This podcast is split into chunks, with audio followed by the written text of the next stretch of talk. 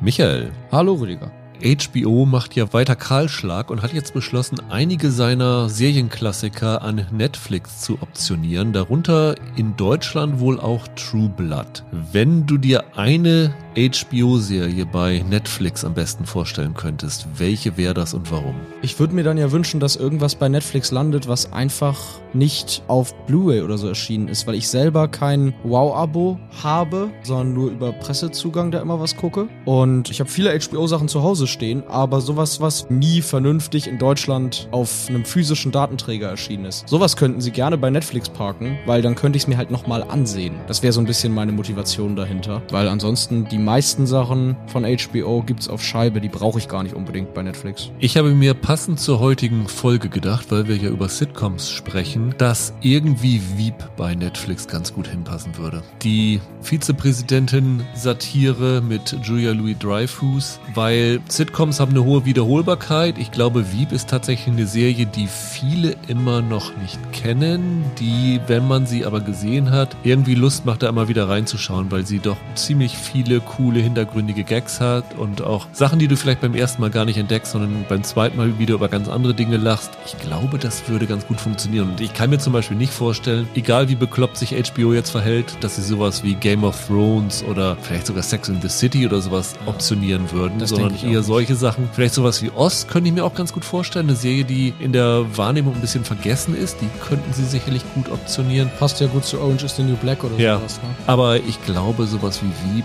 hat einfach die höchste Wiederholbarkeit. Wenn du bei Comedy bist, Flight of the Concords oder sowas fände ich auch cool bei Netflix. Also die Dinger, die so ein bisschen untergegangen sind. Das wäre cool, ja.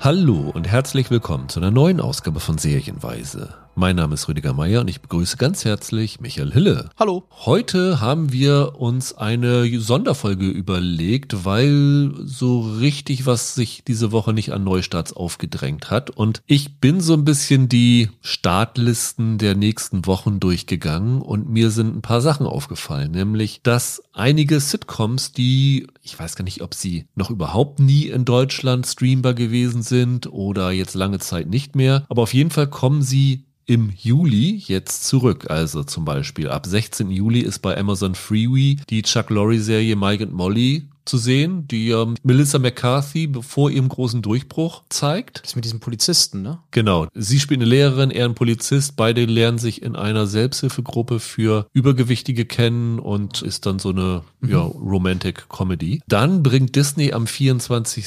Juli Futurama, also die elfte Staffel nach zehn Jahren Pause, glaube ich fast. Ja, ne klar. Das ist ja wie Simpsons da bei Disney. Genau. Und am 26. Juli kommt bei Disney die gesamte alte Hör mal, wer da hämmert Serie raus. Das heißt so drei klassische Sitcoms, die im Juli zurückkommen. Und da habe ich gedacht, eigentlich wäre es doch mal sinnvoll, sich so mal über Sitcoms zu unterhalten, die Geschichte, den Status quo im Moment. Warum gibt es kein neues Friends, Big Bang Theory aktuell. Und je mehr ich mich da rein recherchiert habe, umso mehr ist mir dann aufgefallen, wie sinnvoll das eigentlich ist. Weil wir reden ja nun hier eigentlich immer über Neustarts und ihr seid normalerweise hier, weil ihr wissen wollt, was lohnt sich, was lohnt sich nicht. Aber wenn du dir mal anguckst, was bei den Streaming-Diensten geguckt wird, dann landest du ganz schnell bei den ganz alten Dauerbrenner-Sitcoms. Also ich habe mal so die Quoten geguckt. Jetzt gab es gerade von Gold Media, das ist so ein deutscher Streaming-Datendienst eine Liste für das zweite Quartal. Was war die meistgesehene Serie im zweiten Quartal, Michael? Tja, keine Ahnung, weiß ich nicht. Big Bang Theory. Ah ja. 35,6 Millionen Abrufe. In den Top 10 auch noch Friends mit 16,6 Millionen Abrufen. Hm, die sind ja nun beide schon ein bisschen her, ja.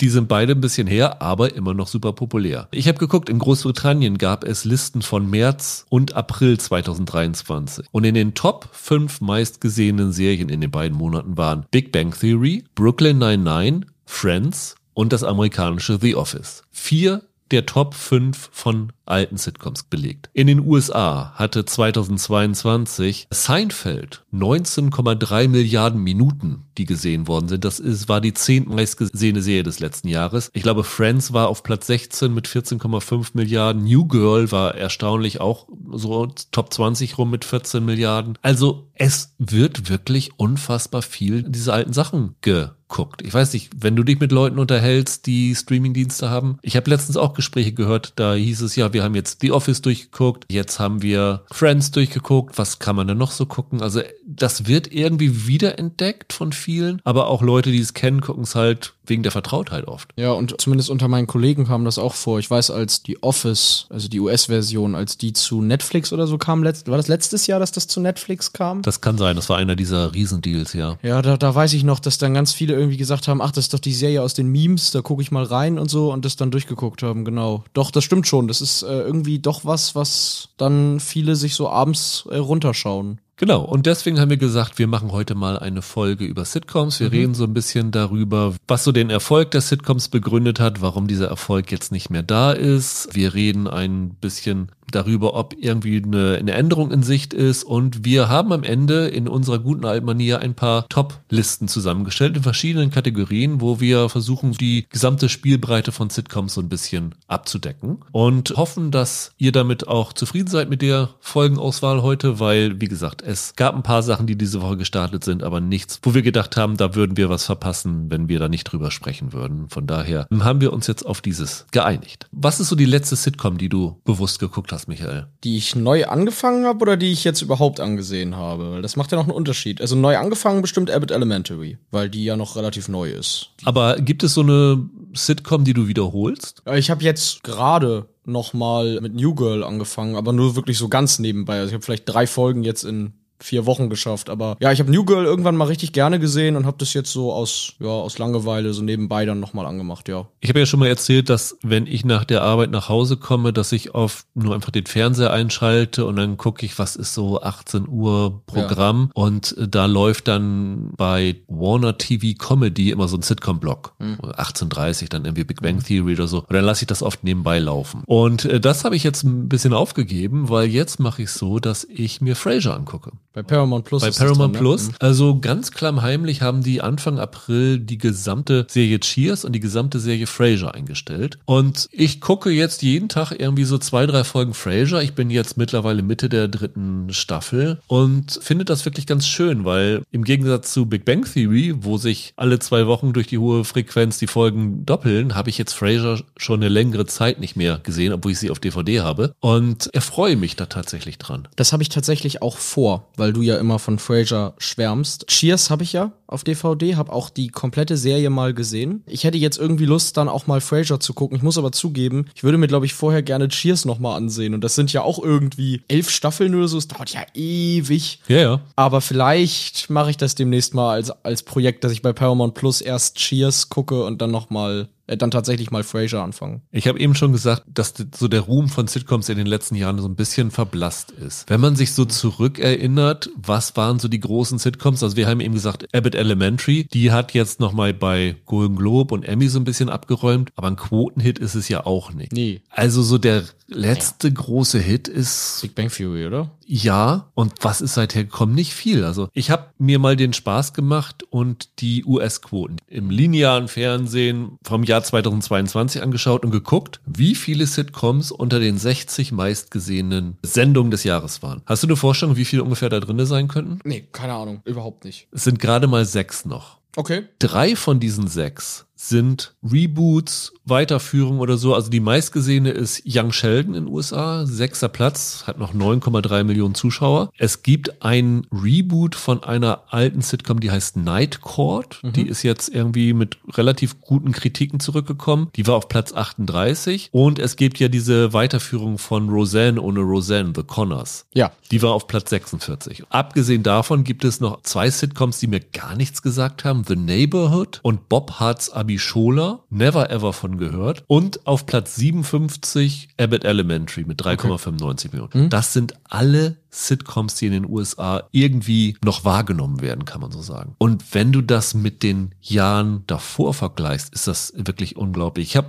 mal zwei Sprünge zurückgemacht ins Jahr 2012 und ins Jahr 2002, um zu gucken, wie das da so war. Im Jahr 2012 waren unter den Top 60 12 Sitcoms. Im Jahr 2002 waren es sogar 18 Sitcoms. Und da hattest du wirklich Quotenkracher. Also 2012 Big Bang Theory 18,7 Millionen. 2002 Friends 13,5 Millionen. Du hattest halt Two and a Half Men, Modern Family, Two Broke Girls, Mike and Molly war 2012 auf 34, How I Met Your Mother, The Middle und sowas alles. 2002 Will and Grace, Scrubs, Frasier, King of Queens, Simpsons, ist so eine Sache, Becker mit Ted Danson. Also da hat sich in den letzten Jahren einiges getan und die Frage ist, warum funktioniert Sitcom nicht mehr so? Hast du da für dich eine Begründung? Das ist eine gute Frage. Also die eine Sache ist generell, es gibt ja auch nicht nur bezogen auf Sitcoms, ich finde, es gibt ja so eine etwas andere Art, wie generell Comedy-Serien gemacht werden mittlerweile. Sitcoms in ihrer Urform waren ja meistens Familiengeschichten. Also die allermeisten Sitcoms waren ja Serien, die irgendwie im Wohnzimmer spielen mit der Familie oder irgendwie sowas. Genau, die ersten Sitcoms so Honeymooners und uh, All in the Family und sowas alles, ja, ja. Bezaubernde Genie und ja. Kram, ne? Das ist, glaube ich, so ein bisschen weggebrochen, weil es dieses Erlebnis so vorm Fernseher nicht mehr gibt, oder? Dass die ganze Familie abends auf der Couch vorm Fernseher sitzt und ein und dasselbe Programm guckt, oder? Die meisten Sitcoms haben ja dadurch so funktioniert. Der Vater hatte sein Äquivalent im Fernsehen, mit dem er sich identifizieren konnte. Es gab immer irgendwie den Opa oder die Oma. Die Kinder haben sich in den Kindern wieder gesehen. Und das brauchst du so heute gar nicht mehr, weil die alle auf ihren eigenen Zimmern sitzen und ihr eigenes Programm gucken, oder? Ich glaube, das wäre für mich ein wesentlicher Faktor. Wobei die Sitcoms ja auch dann abgedriftet sind. Ne? Also irgendwann ist dann die Workplace-Comedy groß geworden. Da ging es um Spaß am Arbeitsplatz. In den letzten Jahren gab es auch mehr so experimentelle Sitcoms. Also sowas wie The Good Place hat ja wirklich Sitcom von einer ganz anderen Ja. Seite aus aufgezogen.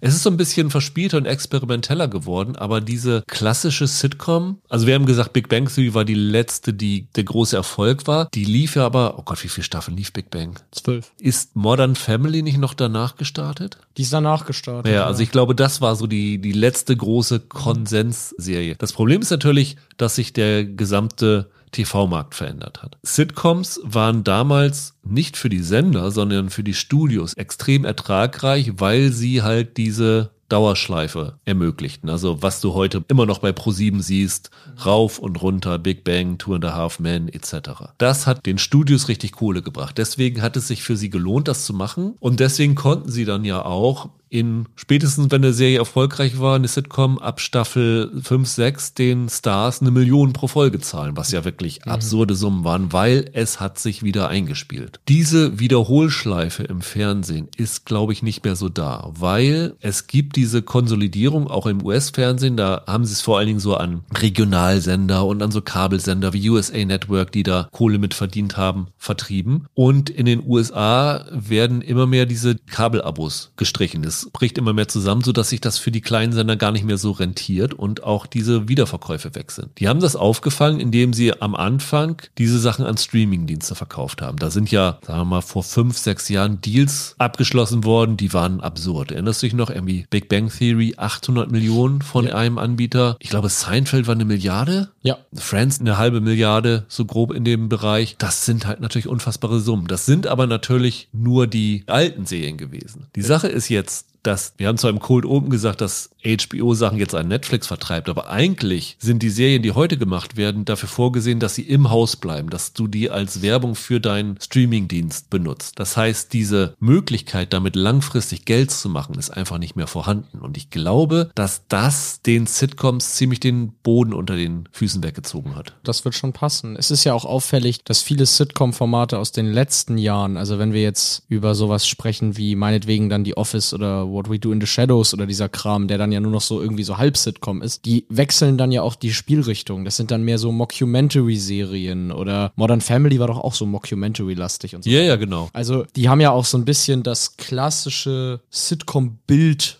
verlassen, das diese Serien mal hatten. Das ging, glaube ich, auch schon mit The Office los. Das war so Genau. der Wegweisende für die Mockumentary-Stil, ne? Ja, genau. Und da hast du ja das Gefühl, die Sitcoms, die es jetzt gibt, die wollen eigentlich weg davon, klassische Sitcoms zu sein. Die wollen bitte bloß nicht so aussehen, wie Sitcoms aussehen. Was ich halt nicht verstehe, ist, warum es Streamingdienste nicht hinbekommen, Sitcoms zu machen. Also neue Sitcoms zu starten, ist, glaube ich, nicht so teuer, weil diese klassische Sitcom, die du hast, findet vor festen Sets statt. Das heißt, du musst einmal die Sets bauen, dann sind sie immer da. Du musst keine Außenaufnahmen machen und am Anfang sind die Darsteller auch noch nicht so teuer. Teuer sind sie dann geworden, je länger sie laufen. Aber was ich so sehe, was so in den letzten Jahren versucht worden ist, ich meine, wir haben uns hier über diese zwei, drei Katastrophen Serien ausgelassen. Was war es dann hier? Gott, Äh, wie hieß denn diese Autoserie? Ich wollte gerade The Crew sagen. ja, genau, The Crew. ist The Crew richtig? hieß sie. Ja, ja. Gott, oh Gott, ja. Dead Stop Embarrassing Me mit Jamie Foxx war so ein Ding.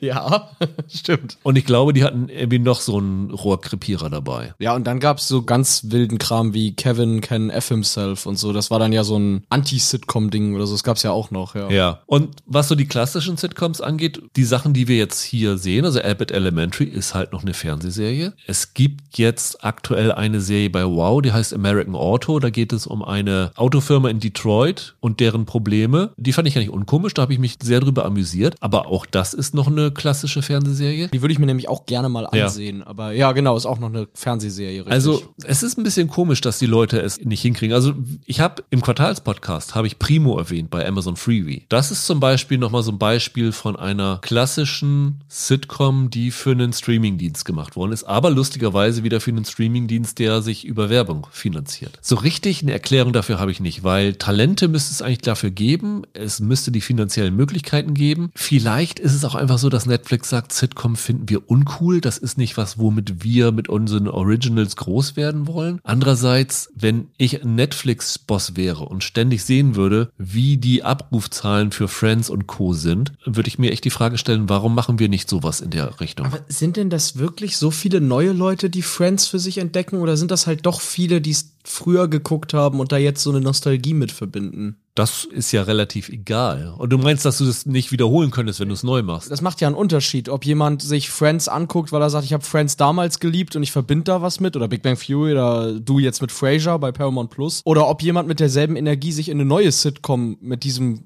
Konzept schmeißen würde. Ja, das äh, kann natürlich sein, dass sie wissen, wir kriegen das sowieso nicht hin, weil Genau. das nur über die Nostalgieschiene funktioniert. Das ist natürlich eine Möglichkeit, ja. Das wäre jetzt noch so ein Erklärungsansatz. Aber ich würde mir wirklich wünschen, dass es sowas wieder gibt, weil gut gemachte Sitcoms machen unfassbar viel Spaß. Also was haben wir The Good Place gefeiert? Solche originelle Ansätze. Ich meine, wir haben Brooklyn Nine-Nine, bis auf die letzten Staffeln, die ein bisschen schwächer gewesen sind. Über Jahre hinweg haben wir hier immer darüber geredet, wie toll wir das finden. Immer ja. ge gewartet, dass Netflix Ja. endlich die neue Staffel reinbringen würde. Und es macht einfach Spaß, wenn du so Figuren siehst, mit denen du einfach Zeit verbringen willst. Ich meine, das ist das Erfolgsrezept von Ted Lasso gewesen. Da kannst du ja auch sagen, die erste Staffel von Ted Lasso war eigentlich eine Workplace-Sitcom. Die sind dann ja ein bisschen mit den weiteren Staffeln davon abgegangen. Das hättest du theoretisch auch als Sitcom machen können, Genau. die ganze Serie, ja. Oder Shrinking. Mochtest du jetzt nicht so sehr Stimmt, wie hätte ich. man auch als Sitcom umsetzen. Aber theoretisch hat es die Struktur einer Sitcom. ehrlich gesagt, sowas wie Fleabag dann am Ende auch. Das sind auch so 25-minütige Folgen, die meistens in denselben drei, vier Räumen spielen. Also Fleabag können sie auch als Sitcom umsetzen. Es ist einfach schade, dass das nicht bedient wird. Das muss ich wirklich sagen. Das bedauere ich richtig. Das finde ich auch. Gerade weil wir sagen, wir haben so wenig Zeit und wir gucken immer in die Screener rein und denken uns, oh, 70 Minuten, oh, 50 Minuten, 10 Folgen. Wir haben so oft uns über Serien gefreut, die müssen nicht immer Sitcoms gewesen sein, die dieses Halbstundenformat hatten. Der Markt dafür ist da. Er muss nur bedient werden. Ja, und wie sehr der Markt dafür da ist, wollen wir ein bisschen anhand unserer besten Listen abdecken. Also wir haben verschiedene Kategorien, wo wir unsere gemeinsamen Top 5 beziehungsweise am Ende Top 3 zusammengestellt haben. Darunter sind natürlich viele Sachen, die ihr sowieso schon kennt. Es sind vielleicht auch ein paar Sachen, die ihr noch nicht kennt. Aber das Schöne ist ja, wenn ihr die Sachen kennt, dann Mhm. ist ja auch das gleiche wie beim Sitcom gucken. Man freut sich, wenn diese Serie, die ein, die Ja. man persönlich liebt, auf diesen Top 5 auftaucht. Und von daher appellieren wir an euren Nostalgiefaktor mit diesen Listen. Wir stellen natürlich auch immer dazu, wo diese Sachen streambar sind. Manche sind nicht streambar. Man muss dazu auch noch sagen, Rüdiger und ich haben vorher so ein bisschen ausknobeln müssen immer, wie wir das platzieren, weil ja auch nicht unbedingt jeder alles kennt und so weiter. Mir ist dann vorhin, als wir es so zusammengestellt haben, auch aufgefallen, man sieht dann natürlich, nach oben hin wird's dann irgendwann dünn. Also je älter die Serien sind, umso weniger kennt man die noch. Ne? Ich weiß nicht, hast du jemals eine Folge Gilligan's Insel gesehen? Ich kenne den Vorspann. Den kenne ich auch. Und das, das Lied davon. Und ich war kurz davor, mir die Funko Pops von Gilligan's Island, die jetzt gerade rausgekommen sind, zu holen, weil ich die ganz lustig fand. Aber so richtig behaupten, dass ich da was von gesehen habe, kann ich nicht. Nein. Nee, ich auch nicht, weil ich, ich habe dann auch so ein bisschen, weil man guckt natürlich nach Inspiration oder vergisst man irgendwas, auch mal so ein bisschen dann Sitcom-Rankings gegoogelt. Und auch für einige der Kategorien, die wir gleich vorstellen werden. Und dann tauchten da manchmal so Sachen auf wie halt Gilligan's Island, Bezaubernde Genie oder äh, dieses Till Death Us Du Part. Das war ja so die Vorlage für Ekel Alfred, für Ein Herz und eine Seele. Okay. Sowas tauchte da dann teilweise auf und dann habe ich immer gemerkt, oh je, äh, da haben wir natürlich keine Ahnung von. Aber ich glaube, wir haben ganz coole Listen zusammengestellt. Ja, dann lass uns doch beginnen, Michael, mit unseren ja, Top 5 Hangout Places. Also Kneipen, Bars, Restaurants Restaurants, in denen Figuren abhängen, äh, wo wir uns auch gerne dazugesellen würden. Es sind ein paar Sachen rausgefallen aus der Liste, also sowas wie Bob's Burgers fand ich ganz lustig. Das ist ja diese Animations-Sitcom, die ja nach dem Burger Place betitelt ist. Wir hatten kurz Monks Café aus Seinfeld und das Café Nervose aus Frasier dabei. Oder zuletzt The Crown and Anchor, den Pub aus Ted Lasso. Aber wir haben uns dann entschieden auf dem fünften Platz für Paddy's Pub. In den schlechtesten Pub in Philadelphia aus It's Always Sunny in Philadelphia, ja genau. Genau, eine Serie, die irgendwie klammheimlich Staffel um Staffel um Staffel aneinander rein. Ne? Wie viel sind sie? Bei 13, 14 oder 16 so? sind es. 16 schon, das ist 16. echt krass. Mit Danny DeVito, ne, in einer der Hauptrollen und Charlie Day und so, ja, ja. Ja. genau. Hast du auch mal was von gesehen, oder? So ein, zwei Staffeln? Ja, was ich vor allen Dingen gesehen habe, sind die Plakate, die sie jedes Mal für die neuen Staffeln rausbringen. Die sind fantastisch. Also da haben sie wirklich ganz tolle Grafikdesigner mit dabei. Total witzig. Von Matt Shackman und so ist da, glaube ich, dahinter beteiligt. Das ist ja so einer der noch größeren Sitcom-Autoren der letzten Jahre. Ich habe da auch jetzt nicht 16 Staffeln von gesehen, aber die haben wirklich irre witzige Folgen. Und Paddy's Pub hat ja manchmal ganze Folgen gewidmet bekommen, wo es dann um diese Kneipe geht. Das ist der Hauptort dieser Ja. Sitcom eigentlich. Also von daher musste das hier rein. Ist zu sehen bei Wow. Ist vielleicht so das Ding, wo man sagt, viele kennen das vielleicht noch nicht und die haben wirklich ziemlich kreative Einfälle, muss man sagen. Absolut. Platz vier dürften viele von euch kennen. Das ist das berühmte McLaren's aus How I Met Your Mother. Ja, ja, so quasi das oder die Wohnung von Marshall und Lily, ne? Eins von beiden ist so, beides so die beiden Hauptorte, an denen die sich immer treffen in der Serie, ne? Genau, ist auch im gleichen Haus. Ne? Das ist im Keller von dem Ja, genau, genau, genau, genau.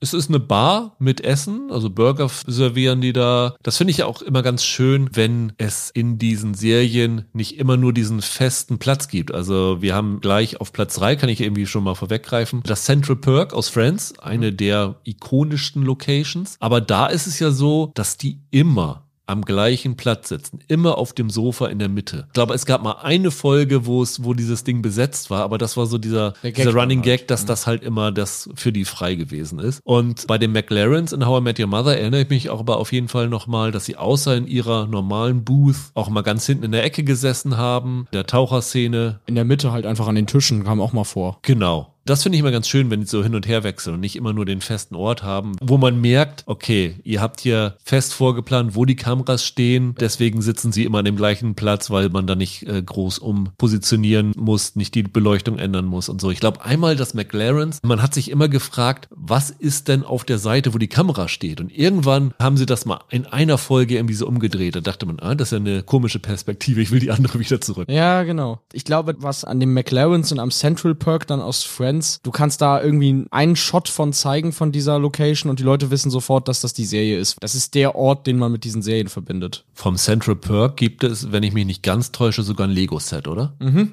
Ikonischer wird's dann nicht mehr. Nee, das ist wohl wahr. Trotzdem haben wir es nur auf drei. Auf der zwei haben wir eine Location von einer Serie, die wir beide gar nicht so mögen wie alle anderen. aber das Moos aus Die Simpsons ist schon irgendwie cool. Ja, absolut. Ich hatte das mal ganz lange in der Pandemiezeit als meinen Zoom-Hintergrund. Also diese Bar von Moe's. Das ist witzig. Jeder weiß sofort, wovon du redest und was du da bist. Genau, wo Homer immer sein Duff-Bier süffelt. Ich glaube, wenn man so fragt, was sind die berühmtesten Kneipen, In Serien allgemein, nicht nur in Sitcoms. Dann Genau, ist dann ist Moe's. Moos genauso wie Central Perk eine der dreien. Aber Ja. ich glaube, die berühmteste Bar der Seriengeschichte ist das Cheers. Es hat den Titel gegeben. Es ist die Bar Where Everybody Knows Your Name. Genau. Ted Danson als Besitzer dahinter, Aha. Woody Harrelson in späteren Staffeln da als Barkeeper. Das ist anders als bei Friends oder bei Simpsons oder bei How I Met Your Mother nicht irgendwie eine Location, wo sie jede Folge einmal kurz da sind, sondern es ist die Location. Die anderen gehen abends in die Kneipe und die hier, die leben ja da. Ja, das ist genau. ja wirklich ihr, Genau. ihr Hauptort. Ich überlege gerade, ist das die erste Workplace-Comedy?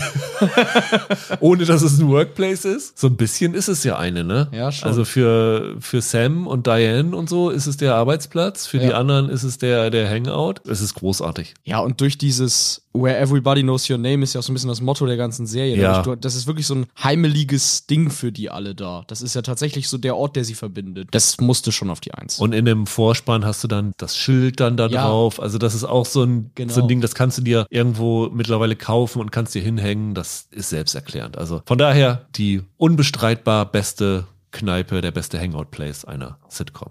Dann haben wir uns gedacht, wir kommen am Ende noch über so die besten Sitcoms der verschiedenen Jahrzehnte, aber wir werfen schon mal zusammen und küren die beste Hauptfigur einer Serie, was ja nicht unbedingt die beste Figur ist, weil meistens sind die Sidekicks ja diejenigen, die für die meisten Gags sorgen, aber es gibt so ein paar unvergessliche Hauptfiguren, die es uns angetan haben. Platz 5 ist aus einer relativ aktuellen Netflix-Serie, Michael. Ja, das ist Erin, heißt sie, aus Derry Girls. Das ist ja so eine Serie, mit der du mich irgendwie infiziert hast. Ja. Diese nordirische Sitcom, die man bei uns bei Netflix sehen kann. Ehrlich gesagt ist es ein bisschen schwierig. Erin ist schon die Hauptfigur, aber eigentlich sind die ja alle so die Protagonistin, ne? Also natürlich auch Orla und Michelle und Claire heißt die andere, ne? So heißen die, glaube ich, alle vier. Aber Erin ist trotzdem irgendwie der Fixpunkt für die ganze Serie und ich finde die Darsteller Schauspielerin, die die spielt, also die Shosha Monica Jackson, wahnsinnig sympathisch und richtig, richtig stark. Ja, ich muss dann immer wieder an diese Liam Neeson-Szene denken, wo sie auf die Idee kommt, ihren Onkel Colm zu holen. Fantastisch. Also ich liebe die. Also du hättest hier für mich in jeder Kategorie Dairy Girls nominieren können. Ich hätte gesagt, setz drauf, ist eine meiner absoluten Lieblings-Sitcoms. Also es ist vielleicht auch nicht unbedingt was, woran man automatisch denkt, wenn man Sitcom hört, aber eigentlich ist es eine. Auf jeden Fall. Platz 4 ist eine Serie, wo ich tatsächlich nichts zu sagen kann, weil ich sie noch nie gesehen habe. Läuft auch bei Netflix, heißt Community und du hast gesagt, Troy muss darauf und ich habe zugestimmt, als du mir mir gesagt hast, wer Troy spielt, weil das für mich so klingt, als ob das der Durchbruch für einen Schauspieler ist, der danach für ziemlich viel Furore gesorgt hat. Ja, Donald Glover, also der Childish Gambino, der Rapper dann später, der in Atlanta noch die Hauptrolle hatte.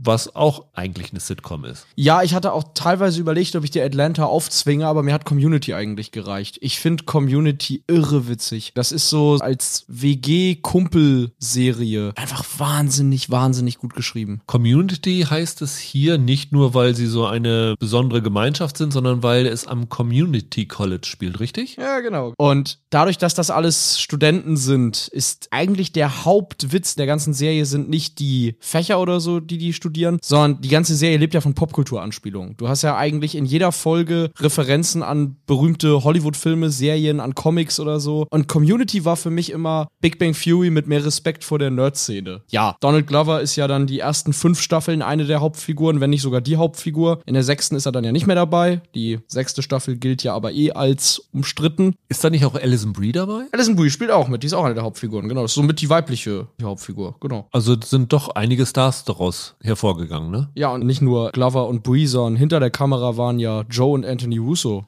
Richtig. Richtig, stimmt. Das war ja das Sprungbrett für die beiden genau, Avengers. Genau, sind ja zu Marvel rüber. Und genau. die scheiß Extraction und Citadel und sowas alles. Ja, ja. Von daher Community müssen wir wieder runterstreichen. Nein, nein, nein, nein, nein, nein. Wer das hier nicht kennt, unbedingt mal angucken und Donald Glover ist irre witzig darin. Die Hauptfigur unserer dritten Serie kennt, glaube ich, jeder. Läuft aktuell bei Disney, heißt Modern Family und kann ich sagen, gibt es eigentlich so eine richtige Hauptfigur bei Modern Family, aber ich finde, Phil Dunphy ist die Hauptfigur. Ja, schon am ehesten. Ja, ja. Und Phil ist unfassbar lustig, weil es ist die Hauptfigur, er ist so der, naja, auf dem Papier nennen wir es mal so, der Patriarch der Familie. aber er ist eigentlich so von der Personifizierung ist er eigentlich mehr so ein Sidekick, ne? Er ist irgendwie so ein bisschen der Dösbaddel, der aber unfassbar lustig ist. Also es gibt wenige Sitcom-Charaktere, über die ich mehr gelacht habe als über Phil Dunphy. Die ultimative Dad-Figur eigentlich aus den letzten 20 Jahren. Der Anti-Dad ist auf der 2. Das ist jetzt nicht der Dad, das ist der Papa. Genau. Bernd Stromberg natürlich. Bernd Stromberg. Stromberg ist aktuell zu sehen bei Netflix und bei Paramount, also bei zwei Streaming-Diensten. Und ja, ist ein ein deutsches Remake von The Office, das sich lange geweigert hat zuzugeben, dass es ein deutsches Remake von The Office ist. Das stimmt, obwohl es wirklich schwer ist, das zu leugnen, weil es man, man es sofort sieht, ne? Aber ja, Stromberg muss hier rauf, weil eigentlich der gesamte Humor der Serie bildet sich daraus, wie der Typ auf jeden anderen reagiert, der da rumläuft in dem Büro. Christoph Maria Herbst ist so witzig. Also, das ist die perfekte Parodie auf deutsches Spießbürgertum, dieser Typ. Ich finde den so großartig. Wie beliebt die Figur ist, sieht man daran, dass es den Kinofilm durch durch Crowdfunding gegeben hat. Also äh, eine super, super beliebte Figur. Mein Geschichtslehrer hat einmal pro Unterrichtsstunde Stromberg zitiert. Der ist überall hierzulande. Der ist überall diese Figur. Lass das mal den Papa machen. Das, überall ist das. Ja. Aber unsere Nummer eins, und da waren wir uns beide relativ einig, weil mhm. es gab so Sachen, wo wir ein bisschen diskutiert haben. Hier war das äh, für uns die ganz klare Nummer eins, ist zu sehen bei Wow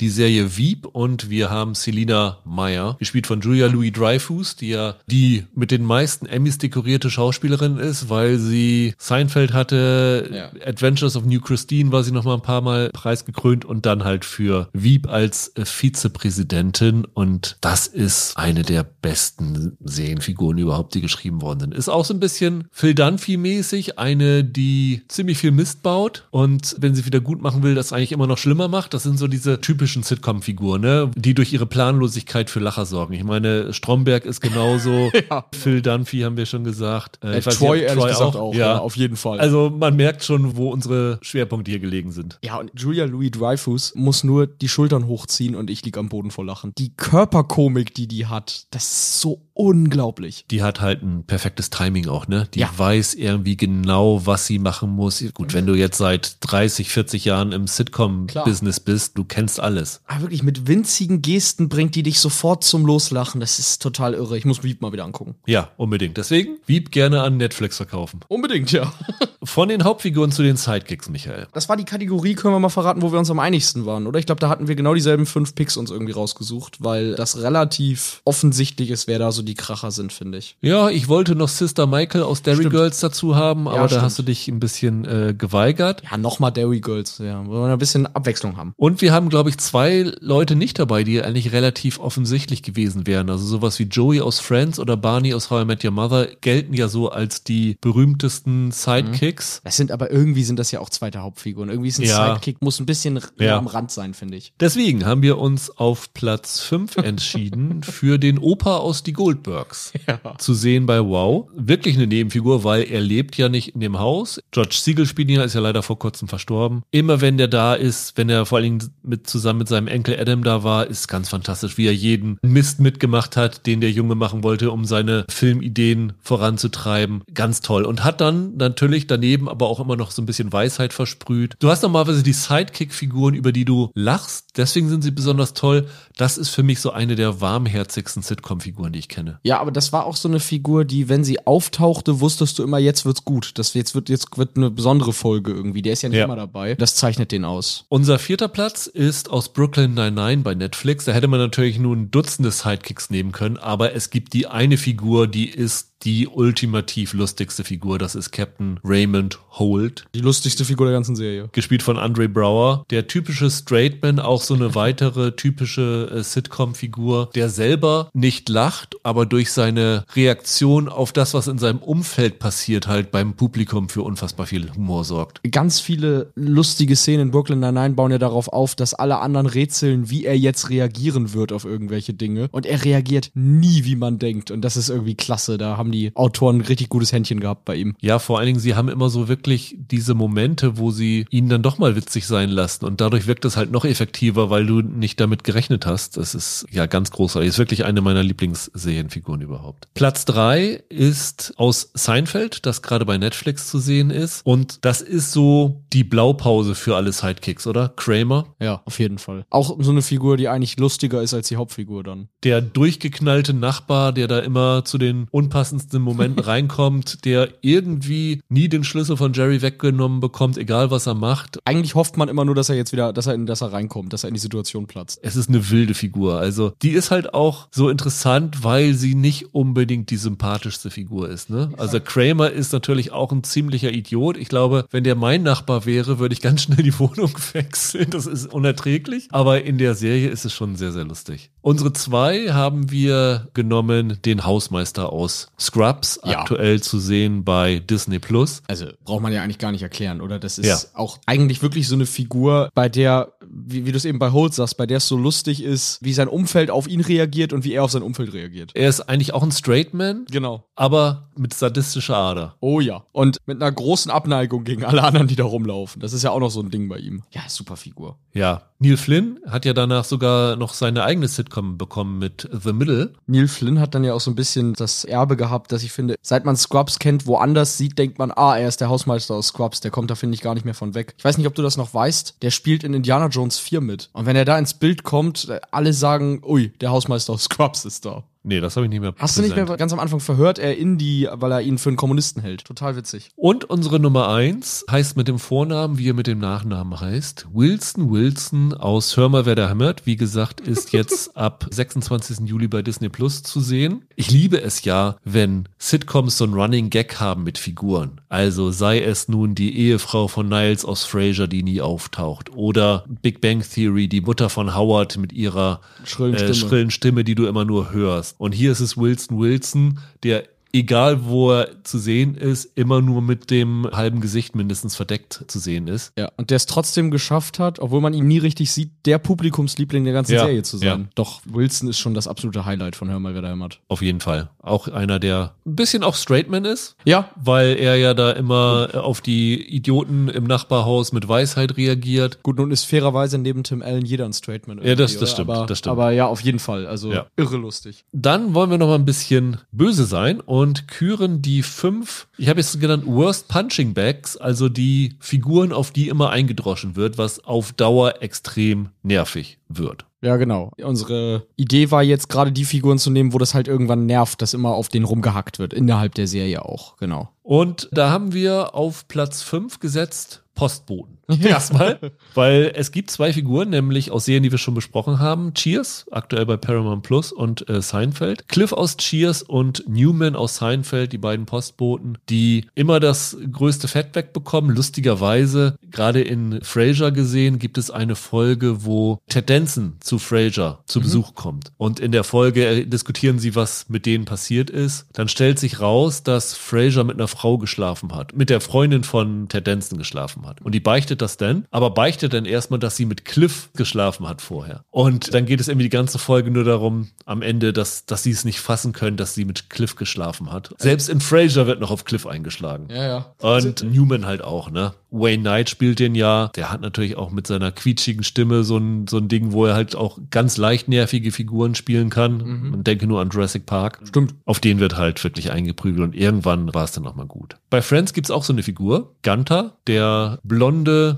und da geht's ja immer darum, dass er ja heimlich verliebt in Rachel ist und dafür dann immer auf die Nase bekommt. Irgendwann tut er einem eher leid. Ja, sie haben es nicht so häufig eingesetzt, weil er wirklich nur eine kleine Nebenfigur ist, aber sie haben mit der Figur nicht viel mehr anzufangen gewusst, als genau das zu machen. War so ein One-Note-Gag und irgendwann ging er auf die Nerven. Und die drei Figuren, die jetzt noch kommen, die sind wirklich dann immer nur für Spott eigentlich da Ja. gewesen. Auf der drei haben wir Han aus Two Broke Girls. Genau, Two Broke Girls ist zu sehen bei Amazon Freeway. Der Besitzer von dem Diner, in dem die beiden arbeiten, Ja. über den sich immer gelustig gemacht wird, weil er klein ist, weil er, woher kommt er? Kommt er aus Korea? Das weiß ich tatsächlich gar nicht mehr. Aber auf jeden Fall auf, über seine Herkunft machen sie sich Genau. auch mal wieder lustig. über sein Unglück bei Frauen und es ist wirklich, Two Broke Girls ist eine Serie, die wirklich tief unter die Gürtellinie geht, immer von Anfang an. Ja, ja, Die klar. wirklich provozieren wollte mit ihrer Art und Weise, aber wie sie das mit dieser Hahnfigur gemacht haben, das war echt unerträglich. Also das war spätestens nach einer Staffel genug. Provokant ist das eine, aber wenn deine Figuren sich quasi die ganze Zeit unsympathisch gegenüber einem Typen verhalten, der das eigentlich gar nicht verdient hat, dann hilft das dem Zuschauer nicht. Und das war hier halt der Fall. Und genau so eine Figur gibt's auch in Big Bang Theory, nämlich Stuart, den Comicladenbesitzer, den sie dann ja später zumindest ins Nebenhauptcast gehoben haben, Ja, als er dann genau. eingezogen ist bei Howard. Aber auch das war so ein Ding. Über die Figur wurde sich nur lustig gemacht, weil er sozial inkompatibel ist, weil er ständig Krankheiten hat, äh, weil er noch nie was mit einer Frau hatte, weil er Der wirkt ja ehrlich gesagt auch manchmal so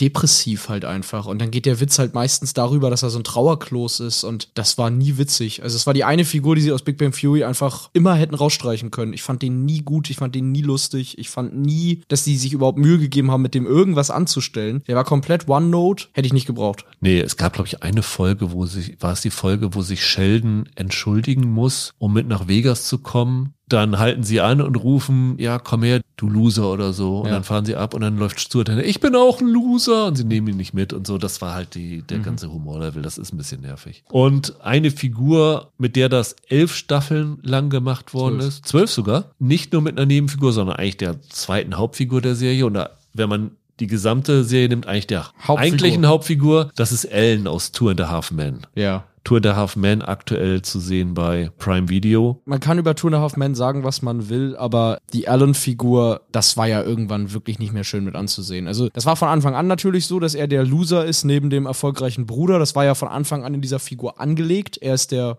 Verlierer quasi. Genau, der Pleitegeier, der Pech mit Frauen hat, dreimal verheiratet oder zweimal verheiratet, immer geschieden. Ja, und, genau. äh, er heiratet dann ja in der Serie auch noch ein paar Mal. Ja, genau. Das läuft immer nicht lang. Aber wie das sich irgendwann entwickelt hat, das war ja irgendwann wirklich eine, der Typ war eine Gefahr für die Allgemeinheit irgendwann in seinem Verhalten. Und also weiß ich nicht, was die da alles für einen Quatsch mit dem gemacht haben, der ein Kriminell war irgendwann. ja, er hat so ein Pyramid-Scheme gemacht. Ja, ne? das Schneeballsystem. Ja, genau, So ein bisschen, ja. ne? Genau, wo er sie alle reingelegt hat und so. Der Humor in den letzten sechs, sieben Staffeln der Serie war eigentlich nur noch, dass das ein Schmarotzer ist, der irgendwie eklig ist, mit dem niemand sich so richtig gerne umgibt. Und das war nicht witzig. Ja, dann später haben sie noch diesen unfassbar dämlichen Einfall gehabt, dass er die Ashton Kutscher-Figur heiratet und dass sie dann irgendwie schwul werden, um einen Um Kind zu äh, adoptieren. Kind zu adoptieren. Er hat sich, glaube ich, auch mal als ein anderer Typ ausgegeben. Ja, ja, Jeff Starkman. Genau, um, um, um mit seiner Ex irgendwie zu schlafen, die mittlerweile verheiratet war oder so. Ich weiß es nicht mehr. Erst verlobt, dann verheiratet, ja. Fürchterlich. Mir ist es echt peinlich, dass ich das alles weiß.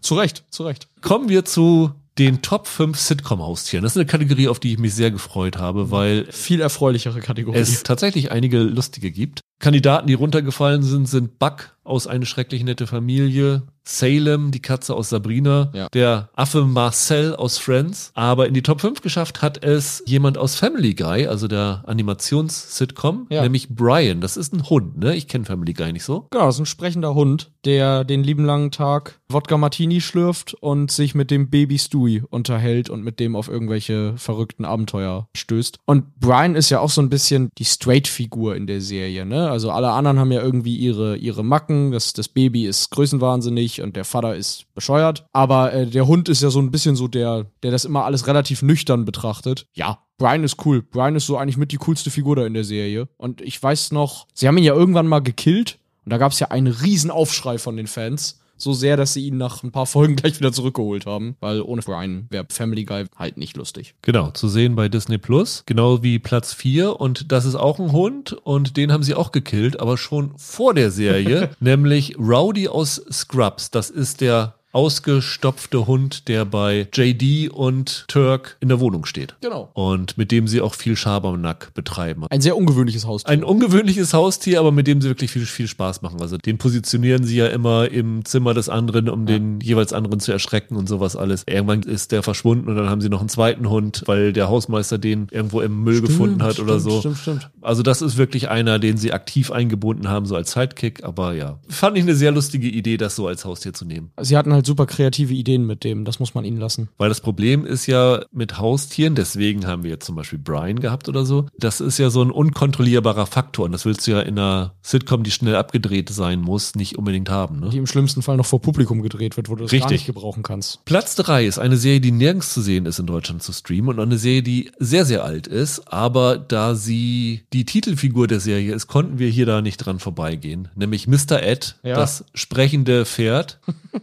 Hast du das mal gesehen? Ich kenne so ganz einzelne Folgen Ja. davon, ja. Es ist wirklich eine ganz, ganz andere Ära. Also von vor drei Generationen oder Ja, so. Recht altbackenes Fernsehen, deswegen eckt auch nicht an oder so. Aber es ist schon ein Kuriosum der Seriengeschichte, muss man sagen. Und lief ziemlich lange. Das Ja. ist auf einige Staffeln gekommen. Also doch, ist zumindest auf YouTube camp- findet man, findet man so ein paar Folgen. So als Zeitreise ist das mal ganz interessant. Ja, neben Fury das bekannteste Serienpferd, würde ich sagen. Ja, wahrscheinlich. Platz zwei ist aus Alf. Hat, glaube ich, aktuell nur zwei Staffeln, die bei Wow zu sehen sind. Und ist natürlich Lucky, die Katze, die Alf immer auffressen wollte, aber im Grunde dann doch sehr lieb gewonnen hatte. Ja, Lucky ist cool. Wollte die nicht mehr in die Mikrowelle stecken? Ja, das ist ein bisschen makaber, aber das ist schon sehr witzig. Also Alf und die Katze ist ja mit das Witzigste an der ganzen Serie. Und Lucky ist cool. Auch der passende Name, weil Alf sie ja nie bekommen hat. Also Ja.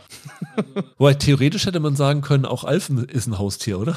hätte man jetzt, wo ich so drüber nachdenke. Ja. Aber ist Alf ein Tier? Ich weiß es nicht. Aber Lucky ist schon cool. Man hat ja auch irgendwie immer Sympathie mit dem Underdog und hier ist die Katze der Underdog. Und der unangefochtene Platz eins ist aus der Serie, die ich gerade durchschaue, nämlich aus Frasier, der Hund Eddie. Ja. Gespielt von Moose. Leider mittlerweile verstorben. Aber mir war echt nicht mehr so bewusst, wie präsent Eddie in Frasier ist. Also das ist wirklich der seltene Fall, wo der Hund sehr, sehr viel Leinwandpräsenz hat. Also ich habe vorhin gesagt, Bug bei Schrecklich nette Familie, der läuft irgendwann mal rein. Ich glaube, irgendwann spricht er auch mal in der, in der Serie. Aber eigentlich ist der nicht zentral für die Handlung. Und mit Eddie strukturieren die sehr, sehr viele Geschichten. Er ist in jeder Szene, wo der Vater Martin dabei ist, dabei. Sie haben bei Frasier ja das Gegenteil von dem Cold Open bei Brooklyn 99, nämlich das Cold Close. Da ist auch Eddie immer, was natürlich super logisch ist, weil in dem Cold Close gibt es keine Dialoge, es läuft hinter der Abspannmusik und du siehst nur die Bilder und dann kannst du natürlich mit einem Hund, der eh nicht sprechen kann, sehr, sehr viel machen und äh, das ist wirklich ein absoluter Publikumsliebling und ja, unangefochten das beste Haustier. Und wahrscheinlich der einzige äh, Hundedarsteller mit seiner eigenen Autobiografie, oder? Es gibt ja das Buch My Life as a Dog, das ein Autor aus der Perspektive von Moose geschrieben hat, dass sie als offizielle Autobiografie verkaufen. Also schon eine Ikone.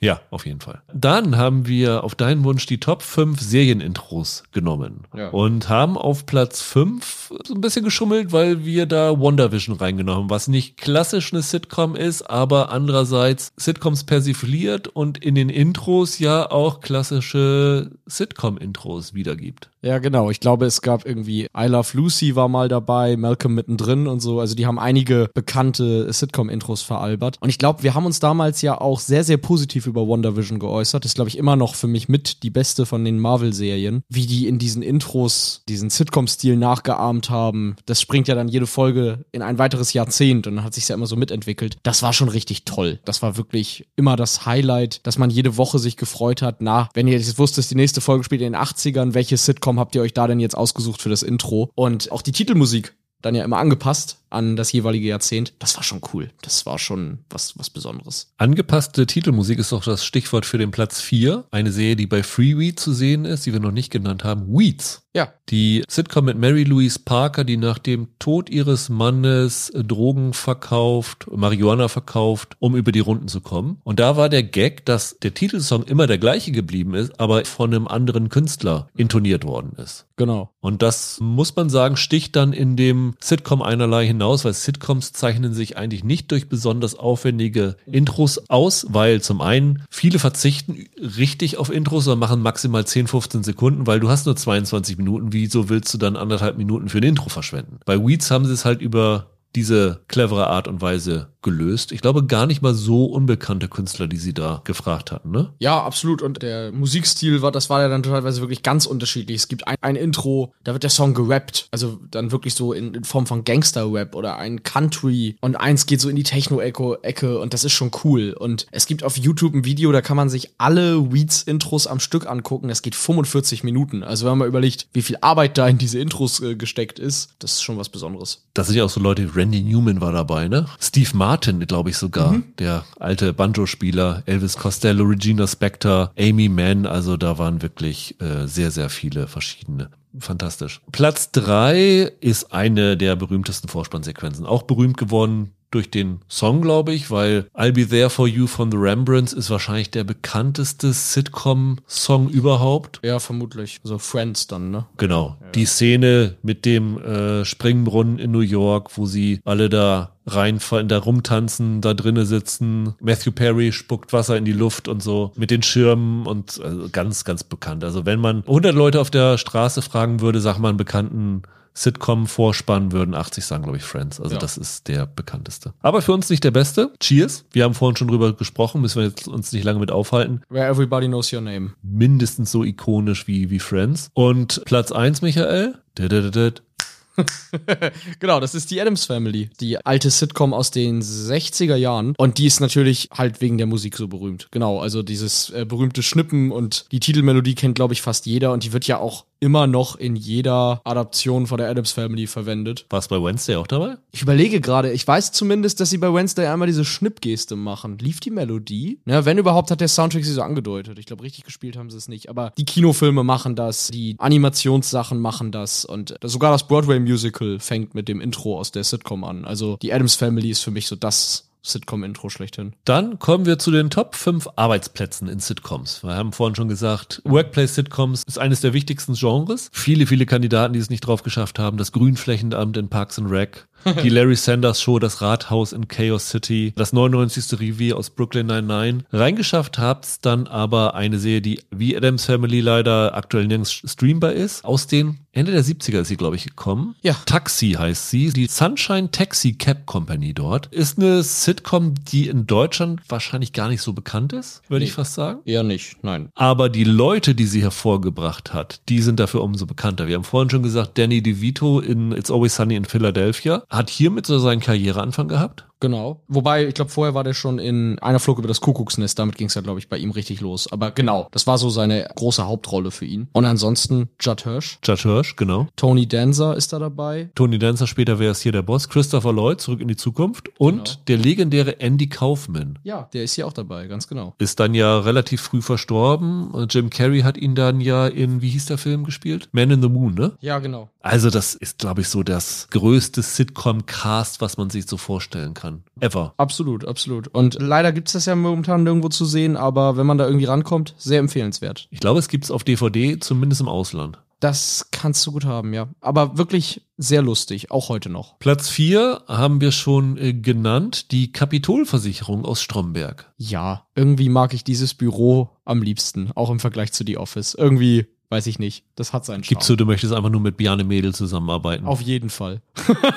Auf jeden Fall möchte ich mal mit Bjarne Mädel arbeiten. Wer möchte das nicht? Einfach super. Dieser furchtbar nach Krankenhaus aussehende Zwischengang zwischen dem einen Büro und der Cafeteria, der aussieht wie der absolute Oberhorror. Herrlich. Fühlt man sich gleich in die richtige Büroatmo versetzt, wenn man da reinguckt. Dann haben wir auf der 3 eine Serie, die wir schon genannt haben, eine relativ äh, aktuelle, Abbott Elementary, Staffel 1 und 2 aktuell bei Ja. Disney Plus zu sehen, Die Preisgekrönt, die Grundschule in Philadelphia. Ja, das Kollegium ist schon ziemlich lustig. Auch grundsympathisch, oder? Absolut. Ich glaube, das ist eine der wenigen Sitcoms, die so gar keine als Nervfigur angelegte Nervfigur hat, oder? Sondern das sind eigentlich alles Leute, die man irgendwie gern hat, ne? Ja, selbst die Schulleiterin. Also Ja. die hat so ein paar Ecken und Kanten, aber, Ja, aber selbst die ist böse nicht wirklich, ist sie nicht. Nee. Genau, selbst die ist irgendwie sympathisch. Also, nee, Abbott Elementary ist cool. Platz zwei, ich meine, was für ein Arbeitsplatz, das Weiße Haus. Auch wenn sie auf dem anderen Flügel sitzen darf und den Präsidenten nie zu sehen bekommt, aber Selina Meyers Arbeitsplatz in Wieb ist schon fantastisch. Also da würden wir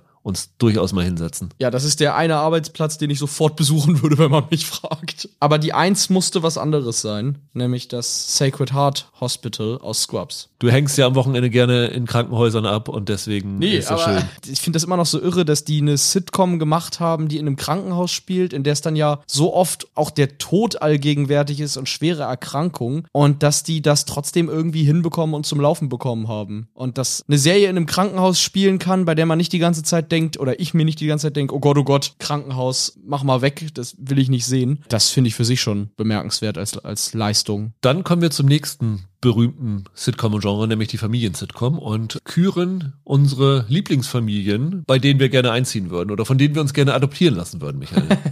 ich hatte kurz überlegt, ob ich die Familie Feuerstein nehme. Die Familie ist cool, aber ich weiß nicht, ob ich in der Steinzeit leben möchte. Ich würde mich auch sofort bei der Adams Family sehen. Ich stehe auf die schwarzen Klamotten, die die alle anhaben. Ich glaube, bei der Adams Family würde ich mich sehen. Aber die fünf, die wir haben, sind noch ein bisschen, bisschen weniger mordlüstern. Ja, Platz 5, die Hacks aus The Middle. Ja. Eine amerikanische Familie aus den Flyover States, also eine sehr, sehr bodenständige Familie mit, ich sag mal, sympathischen Eltern, aber ich weiß nicht, ob ich die Geschwister haben möchte. Och, na ja. so. Musst nur wissen, wie du auftrittst. Aber ja, das stimmt. Die Eltern, die Eltern machen's hier. Platz 4 ist der Prinz aus Bel Air, also die Familie, in die Will Smith dort eingegliedert wird. Ja, ein Hoch auf Uncle Phil. Also allein wegen Uncle Phil würde doch da jeder wahrscheinlich gerne, oder? Also der coolste Onkel überhaupt, finde ich. Aber auch hier, Geschwister, Carlton, möchte ich nicht unbedingt haben. Vielleicht nicht auf dem Schulhof mit ihm gesehen werden, aber ansonsten, äh, wie gesagt, Uncle Phil reißt es raus. Das wäre schon cool. Wie heißt die Tante Viv? Viv, genau. Ja, auch sympathisch. Auch super. Ja. Auf jeden Fall. Platz drei hast du darauf bestanden, wobei das in der Familie ist, wo ich denke, möchte ich bei der leben? Arrested Development, die Bluff. Möchte ich bei dir leben, war ja am Anfang, als wir gesprochen haben, noch nicht unbedingt die Einstiegsqualifikation hier. Aber als du beste Familien gesagt hast, habe ich gedacht, welche Familie ist denn irgendwie noch durchgeknallter und witziger als die in Arrested Development? Die mag ich schon gerne. Keine. Zu sehen bei Netflix übrigens, haben wir noch nicht gesagt. Aber da sind schon einige Kriminelle dabei. Ja, und alles Knalltüten. Aber das ist doch super. Also zumindest mal zum Abendessen eingeladen werden und so live zugucken, wie es eskaliert. Da hätte ich schon Lust drauf. Doch, ich glaube das. Das stimmt. Das stimmt. Das würde ich machen ja. wollen. Hochher geht's auch bei unserer zweiten Serie. Da stimmen die politischen Ansichten der einzelnen Familienmitglieder nicht so immer überein. Also so wie in jeder Familie. Genau. äh, leider auch nicht streambar aktuell. Familienbande, die Serie, die Michael J. Fox groß gemacht hat, die er gedreht hat parallel zu Zurück in die Zukunft, wo er immer hin und her gejettet ist, was wohl ziemlich übermenschlich gewesen ist. Dort spielt er Alex P. Keating, einen Fan von Reagan, wenn ich mich nicht ganz täusche. Ja, genau. Und der Rest seiner Familie ist eher liberaler eingestellt. Und das führt immer zu Spannungen bei denen, aber es ist trotzdem eine sehr sympathische Familie, finde ich. Absolut. Und wie gesagt, Michael J. Fox ist der Hammer in dem Ding. Ja, großartig. Also es gibt zwei Sitcoms, in denen er mitgespielt hat, in denen er beide fantastisch gewesen ist. Die hier und Chaos City im Original Spin City, wo er den Stabschef vom New Yorker Bürgermeister gespielt hat, wenn ich mich nicht ganz täusche. Ja. Ganz großartig. Also Fox hat echt ein gutes Timing für, für Comedy, muss man sagen. Der Titelsong von Familienbande hätte sich durchaus auch für die Intros qualifizieren können. Dieser Without Us von äh, Johnny Mathis und Denise Williams, der ist auch ziemlich, ziemlich ikonisch. Also schon eine coole Serie. Aber Platz eins ist, glaube ich, die Fernsehfamilie überhaupt. Ja. Drei Mädchen und drei Jungen heißt sie im Deutschen, im Original The Brady Bunch. Genau, unter dem Titel kennt man's genau. Auch leider aktuell nirgendwo streambar, aber das ist, na, ist nicht die Geburtsstunde der Familien-Sitcom, aber ich glaube, das ist mit das, woran man dann als erstes denkt, wenn man davon hört. Brady Bunch ist, weiß ich nicht, aber das ist, das ist irgendwie wirklich die Sitcom-Familie schlechthin. Und immer, wenn eine neue Sitcom rauskam, die so familienorientiert war, wurde sie immer sofort mit Brady Bunch verglichen. Die war immer der, die Messlatte für alles, was danach kam. Und deshalb muss die auf die Eins. Nach den Familien, zu denen wir gerne ziehen würden, die Wohnungen, in die wir gerne einziehen würden. Und da gibt es ja dann doch ein paar sehr, sehr schöne. Platz fünf haben wir uns entschieden für die WG aus der Männerwirtschaft. Ja, stimmt. Oscar und wie hieß der andere? Felix. Oscar und Felix, richtig. Nicht zu streamen aktuell, aber ist eine der berühmtesten Sitcoms überhaupt. War das eigentlich dann die erste Serie, wo das losging, dass die Figuren zwischendurch sagen, ah, mit dem Geld ist es knapp oder so und gleichzeitig wohnen sie in einer richtig, in einer verhältnismäßig großen Wohnung, wo man sich denkt, wie könnt ihr euch die denn leisten? War das so die erste, wo das richtig losging? Weiß ich nicht, aber das ist, glaube ich, bei jeder Sitcom so. Ja, nee, aber das, weil das bei Friends ist das ja so ein ganz berühmter Running Gag. Und ich glaube, hier ist das ja auch so. Die ziehen doch dann zusammen, weil sie halt kein Geld hätten, alleine dafür. Und dann wohnen sie aber trotzdem in einer Wohnung, die in New York, ehrlich gesagt, wirklich teuer wäre. Na, bei Friends haben sie es dann ja in späteren Staffeln damit erklärt, dass sie auf dem Mietvertrag von Ja, ja. ihrer Großmutter eingezogen sind, wo die Mieten noch festgeschrieben waren, so, ja. Ja, genau, weil sie da auch gemerkt haben, so langsam müssen wir das mal adressieren. Aber ich glaube, Männerwirtschaft war schon, das war schon eine coole Bude. Eine WG hat es auch auf Platz 4 geschafft, nämlich das Apartment 4D aus New Girl bei Disney Plus. Auf jeden Fall. Super hell. Ein Schickes Loft eigentlich. Er, erstens das und zweitens wirklich immer, wie gesagt, ich habe es gerade noch mal angefangen. Mist, ist diese Wohnung hell. Hätte ich auch gerne eine Wohnung, die so hell ist, wo so viel Sonne reinscheint die ganze Zeit. Ja, und äh, wo du Zoe Deschanel als Mitbewohnerin hast, würdest du auch nichts gegen sagen. Nö, absolut nicht, Ja. absolut nicht. Platz 3 ist das Apartment von Dev aus der Netflix-Serie Master of None. Das ist so eine ziemlich moderne Wohnung, die auch sehr vornehm eingerichtet ist. Das ist schöner Architekturstil, würde ich mal so sagen. Ja, und musste auch auf diese Top 5, weil ich mich noch erinnere, dass als Master of None rauskam, das im Internet so ein Ding war. Dass Leute gesagt haben, boah, wie cool ist denn bitte die Wohnung? Das weiß ich noch, da gab's richtig Memes zu. Das ganze Internet hat entschieden, dass das eine coole Wohnung ist. Von daher, Master of None, ja. Platz 2 ist eine Serie, mit der du groß geworden bist. noch gar nicht alt. Ja, das Apartment von iCarly, das du so toll findest, weil du mit dem Fahrstuhl direkt in die Wohnung fährst, richtig? Ja, nee, noch geiler. Die Wohnung hat ja zwei Etagen. Und die fahren ja mit dem Fahrstuhl, können sie von der unteren Etage der Wohnung in die obere fahren. Okay. Die eigentliche Wohnung, da kommst du dann rein, dann ist da die Couch und auch eine Küche mit drinne und so weiter. Und dann gibt's da einen Fahrstuhl und eine Treppe und die führt dann quasi in den Raum da über, wo sie ihr Aufnahmestudio hat, das so ein bisschen aussieht wie ein Ballett-Tanzraum. Okay, also eine Maisonette-Wohnung mit eigenem Fahrstuhl. Ja. Okay. Wie cool ist das denn? Also, Ja, das stimmt. Würde ich sofort nehmen. Noch besser wär's nur, wenn es ein Paternoster wäre. Wenn du das so mit acht Jahren oder so gesehen hast, hast du gedacht, so sehen irgendwie alle coolen Wohnungen aus. Und dann hast du später enttäuscht festgestellt, sowas gibt's gar nicht so oft. Das war Michaels Barbie-Traumhaus. Ja, auf jeden Fall. Ich will heute noch so eine Wohnung wie iCarly. Bin ich richtig neidisch drauf. Platz eins, aber top das Ganze noch, finde ich, das Loft von Frasier. Ja. Auch wenn die Kulisse nur natürlich, wie es bei Sitcoms ist, eine bemalte Wand ist, aber mit dem Blick auf die Space Needle in Seattle, mit der vornehmen Einrichtung und dem überhaupt nicht passenden Fernsehsessel seines Vaters. Fantastisch. Vor allem das Geile ist, wenn ich jetzt so diese Staffeln durchgucke, du hast bei Sitcoms normalerweise immer Räume, die du nie zu sehen bekommst. Wo sie hingehen und sagen, da ist das Zimmer, das kriegst du nie zu sehen. Bei Frasier nicht, ne? Bei Frasier dachte ich auch immer, dass das so wäre, aber du hast in der, glaube ich, ersten oder zweiten Staffel das Großbadezimmer zu sehen bekommen. Du bekommst in der dritten Staffel das äh, Zimmer von Daphne zu sehen. Die Quadratmeterzahl ist ordentlich und ich glaube auch nicht, nicht zu bezahlen, wobei er als Radiopsychologe das sicherlich gut verdient. Das schon, aber trotzdem, so viel kann er nicht verdienen, dass er sich diese Wohnung leisten kann. Das glaube ich nicht. Nee, und mit dem Blick, wie gesagt, ich Ja, war ja. mal in Seattle, das ist so schön, ich liebe diese Stadt und Ja. für mich der absolute Favorit. Ein Ding, was es bei Sitcoms auch immer gibt, ist das, was man im Englischen so schön sagt, will they, won't they, die Spannung zwischen zwei Figuren, ob sie zusammenkommen werden oder nicht. Was Platz eins ist, glaube ich, weiß jeder, weil es die bekannteste ist, aber wir beginnen natürlich wie immer mit Platz fünf und das ist aus, haben wir die heute schon erwähnt, The Mindy Project? Nee, ich glaube noch nicht, nein. Die ist zu sehen bei Wow, zumindest zu, zu teilen, und ist von Mindy Kaling, mit Mindy Kaling. Und Mindy Kaling ist auch Teil von diesem Will They, Won't They, richtig? Ja, es ist, ist von, mit und so ein bisschen über Mindy Kaling, ne? Sie spielt ja quasi sich selbst, genau. Und es ist äh, einerseits sie und es ist andererseits Danny. Also ihr Kumpel, bei dem man sich wirklich immer nicht sicher ist, na, wann wird's denn nun was mit euch beiden? Das ist so eine ganz klassische Will Day, Won't Day Geschichte, aber die beiden haben einfach wahnsinnig gute Chemie. Ich bin nicht so einer, der sich sowas anguckt und dann Paare irgendwie so drauf hinfiebert, dass die endlich zusammenkommen, aber den beiden habe ich das schon gegönnt von Anfang an. Ich glaube, so ging es den meisten auch mit Pam und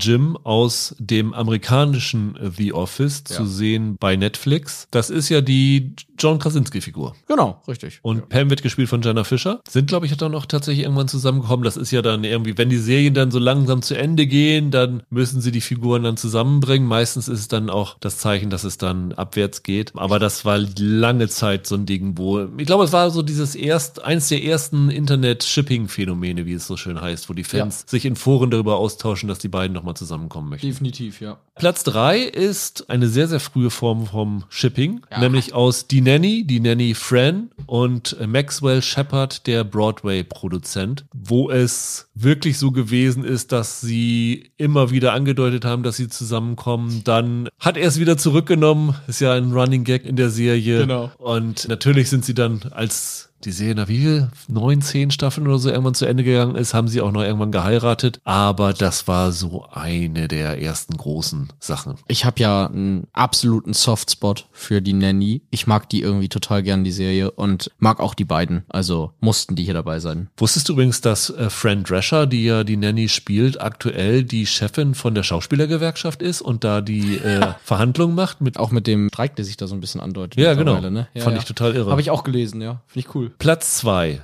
Sam und Diane, eines der berühmtesten Sitcom-Liebespaare überhaupt. Also der Ted Danson und seine Hauptkellnerin war ja jahrelang so, dass es wirklich darum ging, ob sie zusammenkommen oder nicht. Dann ist es ja irgendwann ausgestiegen und ersetzt worden. Und ich glaube, Cheers hat da was verloren. Cheers hat was verloren, wobei die äh, Diane irgendwann aber auch nicht mehr so ein Fanliebling war, weil sie sie ein bisschen zu nervig geschrieben hatten dann irgendwann. Ja, das stimmt. Aber trotzdem, also Cheers taucht hier deshalb so oft auf, weil das einfach eine der ikonischsten Sitcoms ist und die beiden sind halt auch eines der ikonischsten Paare. Wenn du heutige Sitcom-Macher fragst, welche Serien sie inspiriert haben, ist Cheers eigentlich immer dabei. Ja, absolut. Das ist das eine wirklich berühmte und das andere ist natürlich Ross und Rachel aus Friends. Ja. Also das muss hier auf eins. Es war zwar auch nervig irgendwann zwischendurch, aber dieses Ding Ross Rachel, wenn du davon rüber sprichst, weiß jeder, was gemeint ist. Du kannst das Will they, won't they ersetzen durch das Ross Rachel Phänomen und Ja. jeder weiß, was gemeint ist. Also Ja. berühmter geht es nicht als. We were on a break. Gott, oh Gott, ja, ja, stimmt. Speaking of, die nervigsten Figuren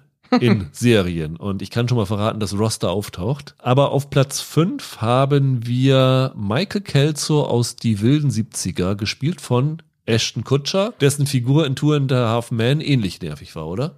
ja, auf jeden Fall. Das ist ja der ja immer total verpeilte Idiot in der Runde, der dann ja äh, mit der Mila Kunis-Figur mal anbandelt und mal dann wieder irgendwie nicht. Und ich glaube, die haben da einfach überschätzt, wie witzig das ist, dass der so ein Idiot ist. Also, das ist ja oft bei Sitcoms so ein Ding, dass sie diese eine Figur haben, die einfach ein bisschen dümmer ist als die anderen und wo der Humor dann ist, dass die eben nicht sonderlich helle sind. Aber Kelso war so blöd. Ich habe da beim Gucken manchmal gedacht, der ist doch gar nicht überlebensfähig. Das ist doch wirklich albern. Da ging das los, dass Ashton Kutscher einem im Sitcoms auf die Nerven ging. Ja. Platz 4 ist George aus Seinfeld. Prädestiniert für diese Liste. Jason Alexander gespielt, der glaube ich, für seine Pretty Woman-Rolle noch mehr gehasst worden ist und auch ein bisschen in Seinfeld ein Fan-Favorit ist. Aber George ist schon ein unfassbarer Idiot. Genau, auch das genau dasselbe Prinzip. Einfach zu blöde Figur von, vom ja, Auftreten her. Ja, da gibt es keine Momente, wo der irgendwie mal positiv auftreten könnte. Also es wird immer so angedeutet, dass was für ihn läuft und am Ende reißt es dann doch wieder mit dem Arsch ein. Also das ist der personifizierte Volldepp. Eine Figur, die mich leider unfassbar genervt hat, ist Gina aus Brooklyn 99. Ja. So sehr ich die Serie liebe, aber wie man gerade eine Frauenfigur so nervig schreiben kann, dass die mit ihrer Attitüde tatsächlich immer mich so richtig abgestoßen hat. Also diese ganzen Sachen mit ihrer Tanztruppe, zu der sie gehört und ihrer Art und Weise, wie sie da als Vorzimmerdame von Holt sitzt. Nee, das geht gar nicht. Also das ist wirklich eine, eine der am schlechtesten geschriebenen Frauenfiguren, die ich kenne. Unerträglich. Wir haben das bestimmt auch schon mal in anderen Podcasts gesagt. Das war auch immer der große Schwachpunkt bei Brooklyn 99. Die haben das nie hinbekommen, der, wie sagt man, Redeeming Qualities zu schreiben. Und sie haben es auch selber gemerkt, nämlich als es dann irgendwann, ich glaube, das war nach dem Senderwechsel in den USA, Budgetkürzungen gab, haben sie sie als erstes aus der Serie geschrieben, weil sie wussten, dass diese Figur leider am entbehrlichsten ist. Da sind sie sich selber bewusst, dass sie mit der Figur nichts hinkriegen konnten. So ist es. Eine Figur, die essentiell für die Serie gewesen ist, ist Ross aus Friends, wie schon eben erwähnt. Aber Ross ist eine unfassbare unfassbare Nervensäge. Du bist ja eh kein so großer Friends-Fan. Ich mag Friends sehr gerne, aber Ross ist auf Dauer echt nicht ertragbar. Also kein Wunder, dass er so oft geschieden ist, weil so lange ja. hätte ich es auch nicht mit ihm ausgehalten. Das ist auch wieder eine schlecht geschriebene Figur. Ich kann da gar nicht so viel zu sagen, weil ich von Friends dann gar nicht so viel kenne. Ich finde das immer faszinierend. Wir haben das ja gleich bei Platz eins auch nochmal. Wenn bei einer beliebten Serie die Hauptfigur so nervig wahrgenommen wird. Also das spricht ja immer dafür, dass der Cast drumherum sehr, sehr gut funktioniert. Er ist halt der Dinosaurier-Professor, der äh, immer so ein bisschen äh, bockig ist und so. Es fällt vielleicht sogar noch übler auf, wenn die anderen Figuren gut geschrieben sind, dass es diese eine Figur gibt, für die es nicht genug Material gegeben hat. Und das ist halt auch, wie du es schon erwähnt hast, bei Ted aus How I Met Your Mother genauso eigentlich. Der musste auf Platz eins. Also ich glaube, es gibt kaum eine Serienfigur, die mich so genervt hat wie Ted. Und gleichzeitig war How I Met Your Mother trotzdem unterhaltsam und man hat es wirklich für die anderen vier geguckt. Man hat es für Robin geguckt, für Barney, für Marshall und für Lily. Aber wenn Ted still neben denen saß, war es meistens besser, muss ich echt sagen. Ja, das ist halt auch diese Figur, diese idealisierte Figur auf der Suche nach der Frau fürs Leben ja, und ja. dann diese ganze Geschichte mit Robin, die sie dann auch noch schlecht zu Ende geschrieben haben. Also ich finde ihn jetzt nicht absolut unerträglich, aber er stinkt schon ziemlich ab gegen den Rest des Casts, muss man sagen. Dann bevor wir zu den besten Serien der Jahrzehnte kommen, die fünf am schlechtesten gealterten Sitcoms. Und da muss man wirklich sagen, Humor verändert sich. Ja. Und manches ist heute echt unerträglich geworden, aber es sind auch Sachen, wo die Figuren unerträglich geworden sind oder die, sagen wir mal so, die Schauspieler und was so aus dem Blickwinkel schlecht gealtert ist. Ja, genau. Wir haben jetzt zum Beispiel ein paar Sachen nicht drin, wo wir vorher diskutiert haben. Zum Beispiel, ich glaube, wir hatten in der Vorauswahl Two and a Half Man, aber um ehrlich zu sein, vieles, was die da gemacht haben, war schon schlecht und nicht mehr passend, da kam es raus. Also Two Broke Girls ist auch so ein Beispiel dafür. Ja, genau, und da war es ja sogar Teil des Konzepts, wir, wir hauen mal politisch unkorrekt über die Stränge. Also die passen da nicht so rein. Aber ja, wie du sagst, in der Regel sind es dann gar nicht nur die Inhalte, sondern auch einfach die Protagonisten oder die Darsteller, so wie bei unserem fünften Platz, Roseanne. Genau, Roseanne aktuell auch nirgends streambar. Wir haben vorhin irgendwann die Connors erwähnt, als es um die Quoten ging. Das ist dann ja auch nachher ohne Roseanne gemacht worden. Ich glaube, nach einer Staffel ist sie rausgekickt worden. Genau, es gab dieses Roseanne Revival ja. und dann ist, haben sie sie rausgeschmissen, sehr berechtigterweise, und einfach ohne sie weitergemacht mit die Connors, ja. Sie war ja lange Zeit so ein Trump-Advokat und hat jetzt gerade letzte Woche kam so ein Interview im Internet raus, wo du dir echt denkst, meine Güte, du bist aber echt bei QAnon gelandet. Also was Ja. die da abgelassen hat, die ist so durchgeknallt, die Frau. Und das ist halt der Grund, warum man Roseanne echt noch schwer angucken kann im Moment. Obwohl Roseanne wirklich sehr, sehr, sehr, sehr, sehr, sehr viele berühmte Autoren hervorgebracht hat. Also der, der Writers Room von Roseanne ist, glaube ich, einer der legendärsten überhaupt. Also da sind alle einmal durchgewandert. Was wirklich interessant ist, weil ich zum Beispiel Roseanne irgendwann mal versucht habe zu gucken, ohne dass ich jetzt groß diese Skandale um Roseanne Barr im Kopf hatte. Und so super witzig finde ich die dann auch gar nicht. Also die ist wahrscheinlich jetzt nicht schlechter als andere Sitcoms, aber so ein richtiger Kracher fand ich die jetzt auch nicht, muss ich ehrlich sagen. Platz 4 ist eine Sitcom, die ich gar nicht kenne, die du draufgesetzt hast. Just Shoot Me. Erklär mal kurz, worum es geht und warum sie schlecht gealtert ist. Spielt in der Redaktion einer fiktiven Modezeitschrift und ja, die Hauptfigur ist Jack Gallo heißt der Typ, der da arbeitet und so ein Frauenheld ist und der ganze Witz der Serie ist dann eben in dieser bei dieser Modezeitschrift in der Redaktion arbeiten hauptsächlich Frauen, die sehr feministisch sind, insbesondere die, die weibliche Hauptfigur, die Maya, das ist eine wirklich sehr überzeugte Feministin. Und der ganze Tonus der Serie,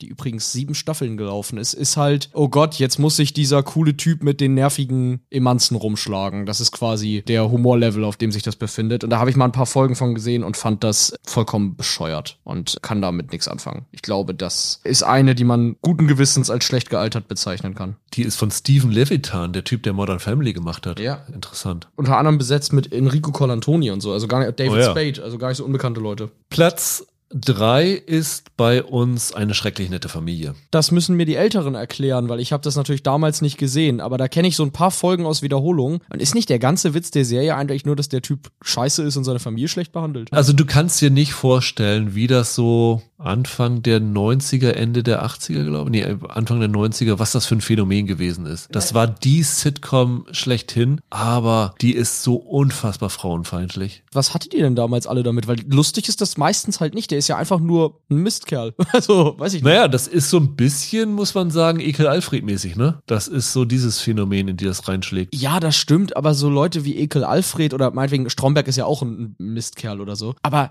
das hat ja wenigstens immer noch eine Doppelbödigkeit. Das hat's ja bei Schrecklich nette Familie gar nicht. Der Typ ist ja einfach nur unsympathisch. Nee, das ist ein Widerling, hat aber irgendwie Ed O'Neill wirklich groß gemacht. Aber wie gesagt, heute kannst du es echt nicht mehr angucken, weil es gibt nicht eine Figur, die du heute auch nur annähernd so schreiben würdest, wie die Familie, wie die Nachbarn, die da immer rüberkommen. Ganz, ganz schlimm.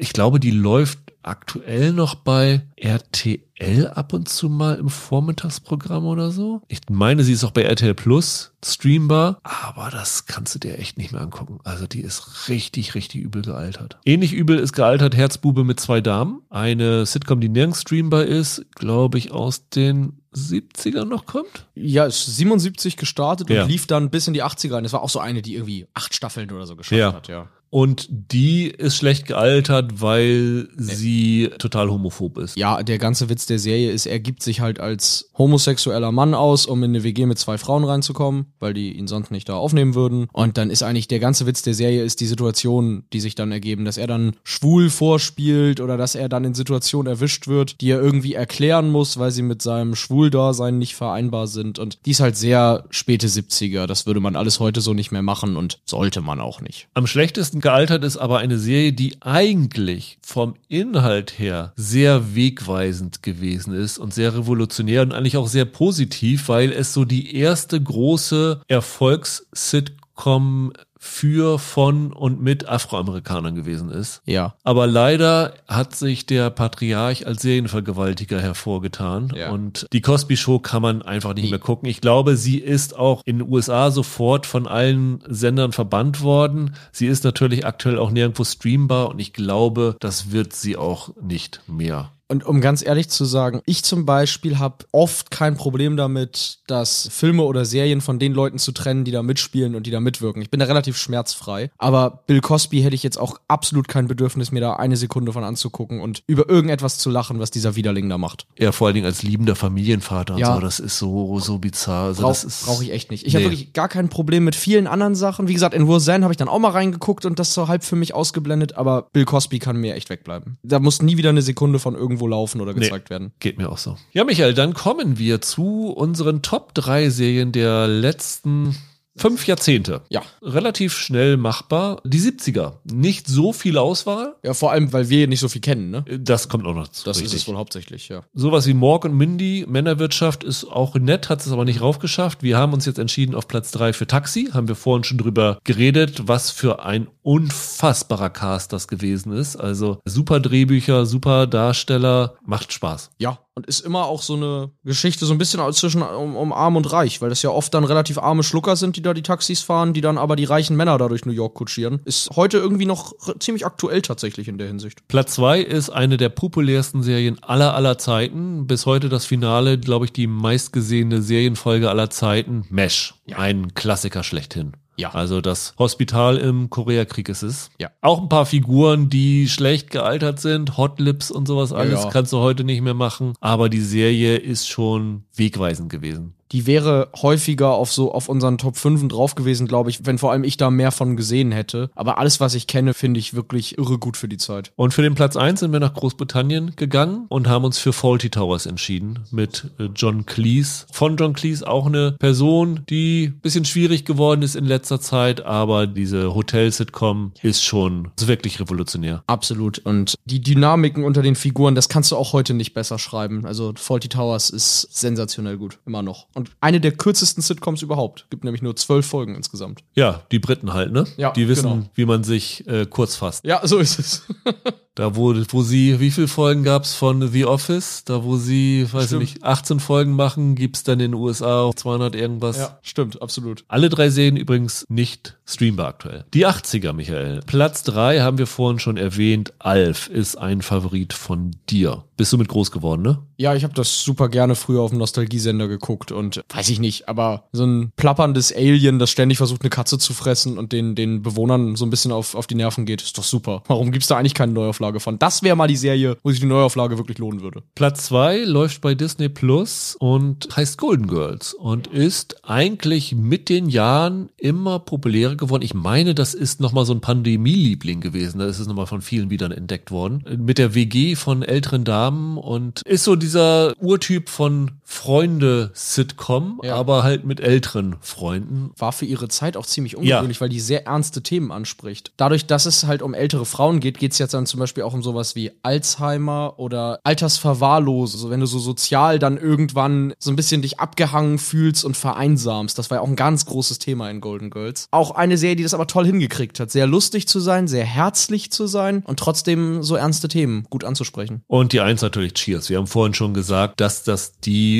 Sitcom ist, die von allen immer aufgeführt wird, als so der große Maßstab für Sitcom-Schreiben. Komplett bei Paramount Plus jetzt seit April verfügbar. Wer es noch nie gesehen hat, sollte da mal reinschauen. Ist wirklich gut. Definitiv. Die 90er, Michael. Bei Platz drei konnten wir uns nicht ganz einigen, weil die Sache ist, wir haben jetzt mit jedem Jahrzehnt mehr Serien, die wir kennen und es fiel uns immer schwieriger, uns zu entscheiden. Wir haben uns jetzt dafür geeinigt, eine populäre und eine Sache, die du dir lieber gewünscht hast. Wir haben beide schon erwähnt, Friends ist eine der wichtigsten Sitcoms ever, ever, ever. Genau. Muss hier drauf sein. Und du magst sie auch sehr gern. Und Mir, mir gefällt sie sie, ja gerne. nicht, aber du magst sie ja sehr gerne. Ja, ja. Ist halt der Unterschied, ob du damit groß geworden bist oder sie erst dann jetzt später kennengelernt hast. Ja, ja, wahrscheinlich, genau. Und ja, als geteilter dritter Platz Friends einmal so ein Liebling von dir und von mir die Nanny. Ich liebe die Nanny. Ich finde die immer noch super witzig. Ich guck das auch immer, wenn das irgendwo läuft, bleibe ich hängen und guck mir da eine Folge von an. Der Butler ist doch dann bei dem Christopher Nolan-Film Prestige dabei gewesen, richtig? Das fand ich damals sehr lustig. Ja, genau. Der Daniel Davis, der ist da in Prestige dabei, kurz als Richter irgendwie in zwei Szenen zu sehen. Total witzig. Finde ich immer lustig, wenn du solche Sitcom-Stars dann auf einmal in so äh, Rollen wieder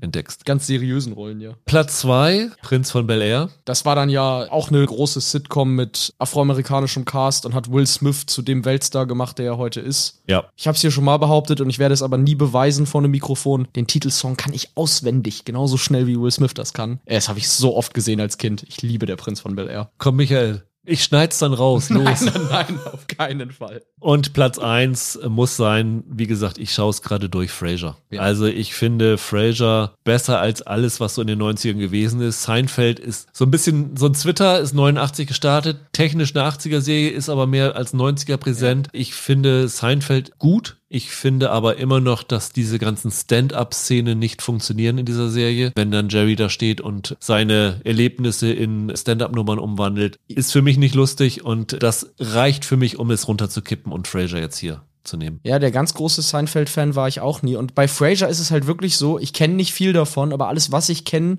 weil ich es mir dann für irgendwelche Podcast-Themen angesehen habe, ist so irre lustig. Also ist bestimmt verdient da oben. Die haben wirklich so absolut tolle Verwechslungssachen. Es sind natürlich auch nicht jede Folge ein Brüller. 24 Folgen pro Staffel ist natürlich logisch. In welcher Serie ist das so? Ja, Also aber ich mag's unglaublich gerne. Ich finde die Figuren toll geschrieben und ja. Äh, die Nullerjahre, Michael. Und äh, da war für uns keine Frage, dass wir drei Serien zu einer zusammenfassen müssen. auf Platz drei genau. The Office, das Büro und Stromberg, alles die gleiche Idee, Workplace-Comedy mit einem Arsch als Chef und einem Chaoshaufen als Angestellten. Ja, und irgendwie so, defi wir haben ja vorhin gesagt, definieren für das Jahrzehnt, ne? Da ging dieser ganze Mockumentary-Workplace-Kram dann richtig los. Und ich glaube, alle drei sind auch gut anguckbar. Also ich mag die Wiki Gervais Nummer aus Britannien, ich mag Stromberg super gern und das Büro ist auch gut. Also kann man sich alle drei angucken. Hätte es die letzte Staffel von How I Met Your Mother nicht gegeben, hätte ich dafür gekämpft, dass die hier auftaucht. Aber Ja, die äh, hat abgebaut. da habe ich jetzt keine Skrupel, sie runterzulassen. Auch sowas wie Modern Family, was ich finde auch nur nach der Hälfte ziemlich äh, abgebaut hat. Big Bang Theory genauso. Und eine Sache ist ja so ein bisschen, 30 Rock wird ja immer sehr gefeiert. Ja. Ich hab's nie richtig gesehen. Ich bin kein Riesenfan davon. Ist auch leider aktuell nirgends streambar. Es ist auch so ein Ding, wo ich mir denke, wenn das irgendwo bei Netflix kommen würde, würden da wieder nochmal mehr Leute reinschauen. Platz zwei, dein Favorit Community, Michael? Ja, guckt euch alle Community an. Community ist so cool. Wie gesagt, bei Netflix möglich. Ja, also wenn ihr Nerds seid und bei Big Bang Theory immer dachtet, die machen sich ja mehr über mich lustig, als dass sie mich gern haben, Community hat euch gern. Das ist wirklich mit einer der witzigsten Serien überhaupt für mich. Und Platz eins, Parks and Recreation. Haben wir heute sonst noch gar nicht erwähnt, ne? Komischerweise. Nee, bei Wow und Join und zum Teil bei Freewee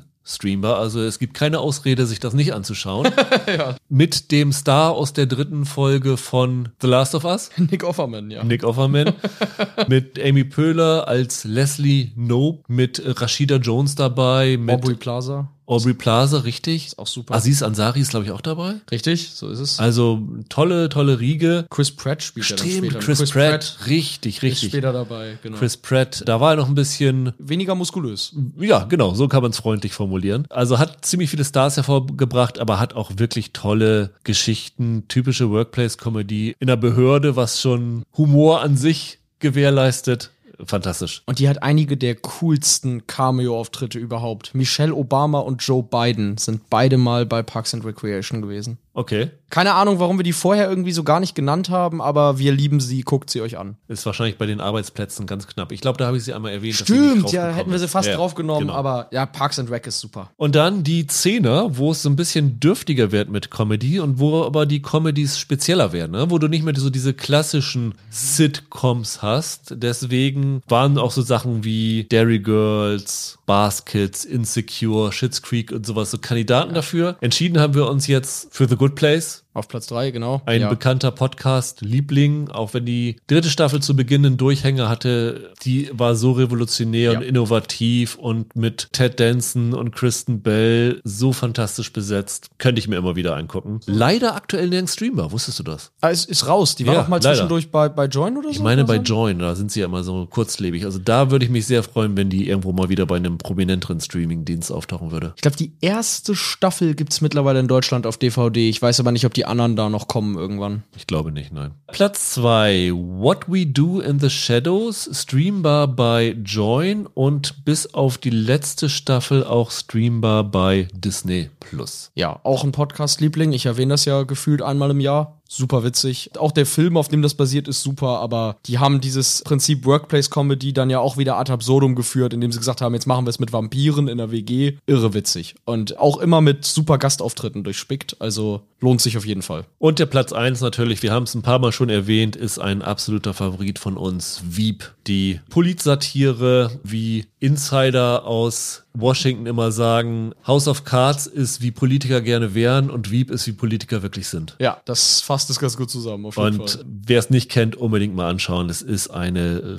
richtig großartige Serie mit fantastischen Nebenfiguren. Hat auch ein Punching Bag, das aber auf lustige Art und Weise, nämlich der Pressesprecher Ja. Mike McClintock. Ja. Äh, sehr, sehr amüsant. Ich liebe sie. großartig. Dann, Michael, haben wir genug über Sitcoms geredet. Ich hoffe, es hat euch nicht gestört, dass wir heute mal keine aktuelle Serie hatten, sondern einfach mal so einen Rundumschlag gemacht haben über ältere Serien, die man sich nochmal anschauen kann. Wie gesagt, mit einem aktuellen Anlass, dass es wieder ein paar Sitcoms mehr gibt in den nächsten Wochen. Und ja, nächste Woche kehren wir aber wieder zu unserem gewohnten Format zurück und sprechen definitiv über die zweite Staffel von Foundation, die bei Apple TV Plus kommt, also das große Sci-Fi-Epos von Apple. Es läuft eine Serie bei Paramount Plus. Ich weiß nicht, ob wir die zu sehen kriegen. Bargain heißt die, die ist gerade beim Seriencamp prämiert worden. Eine südkoreanische Serie, die hochgelobt ist. Also nächste Woche auf jeden Fall neue Serien im Überfluss. Bis dahin, habt ein schönes Wochenende, bleibt gesund, macht's gut, ciao, ciao. Ciao.